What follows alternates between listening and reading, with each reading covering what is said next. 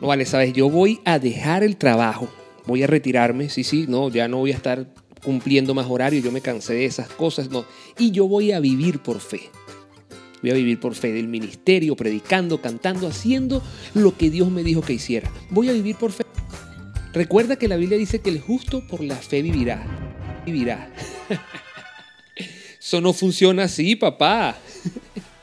¿Sabes? Es triste ver, a veces no sé si es triste o indignante o ya, ya ni sé qué es lo que uno siente.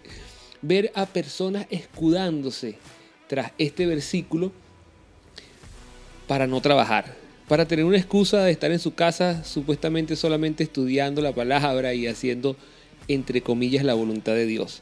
La Biblia dice sí que el justo por fe vivirá. Pero podemos ver que Jesús a todos los que llamó cuando fue buscando a sus discípulos, todos estaban ocupados haciendo algo. Y a lo largo de la vida he aprendido que mientras más ocupaciones tienes, entonces cuando más Jesús te ocupa.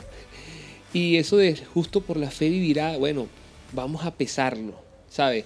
Eh, ¿Tú crees que es justo que de repente tú estés en un super viaje haciendo la, entre comillas, voluntad de Dios, estés comiendo bien, pero en tu casa no haya comida? ¿Tú crees que es justo que tú estés tranquilo, recostado, sentado en una oficina solamente, estudiando la palabra, pero que no haya alimento en tu casa o que tus hijos no tengan la ropa que necesitan? Yo creo que eso no es justo.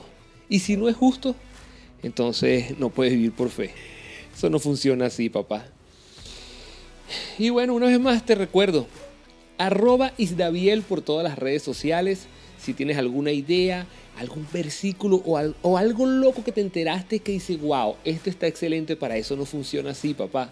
Bueno, escríbeme allí, arroba Isdaviel en todas las redes sociales.